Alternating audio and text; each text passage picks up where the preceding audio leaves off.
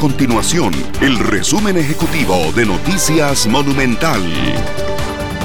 Hola, mi nombre es Fernanda Romero y estas son las informaciones más importantes del día en Noticias Monumental. Con 28 votos a favor, los diputados aprobaron en segundo debate el proyecto de ley que permitirá revivir la pesca de camarón con redes de arrastre en el país. Recordemos que la Sala Constitucional descartó vicios de inconstitucionalidad en una consulta planteada por la Asamblea Legislativa. Y en otras informaciones, la Asamblea Legislativa permanecerá cerrada hasta el próximo lunes 26 de octubre por un aumento en casos de COVID-19 en el nuevo edificio.